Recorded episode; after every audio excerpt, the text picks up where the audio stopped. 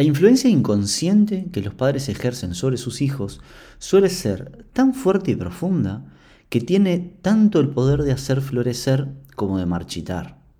Y nunca podremos negar la influencia que los padres tienen sobre sus hijos. Estos, de diferentes maneras, construyen, definen y moldean su identidad.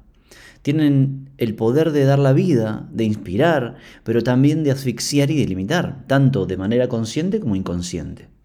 La influencia que ejercen está acompañada de elementos propios de nuestra sociedad y cultura, como también de valores y fortalezas y habilidades propios de ellos.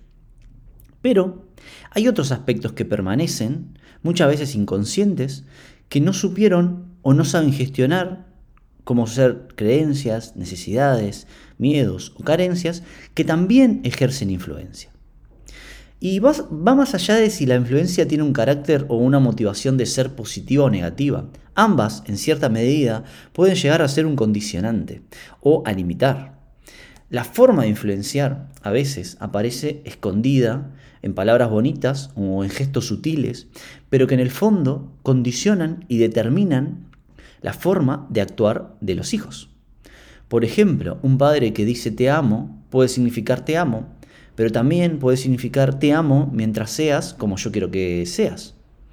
Una madre que le dice a su hijo, nunca tenés que ser como tu padre y dejarme sola. O unos padres que ponen cara de desaprobación cuando su hijo trae una buena nota por no ser una excelente nota.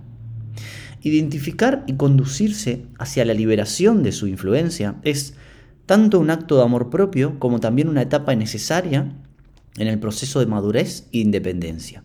Y esto no tiene que ver con la edad.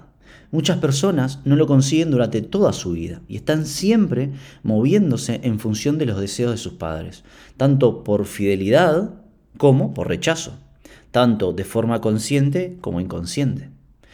Y llega un momento que es necesario atreverse a desafiar esta influencia y liberarse de esos hilos invisibles.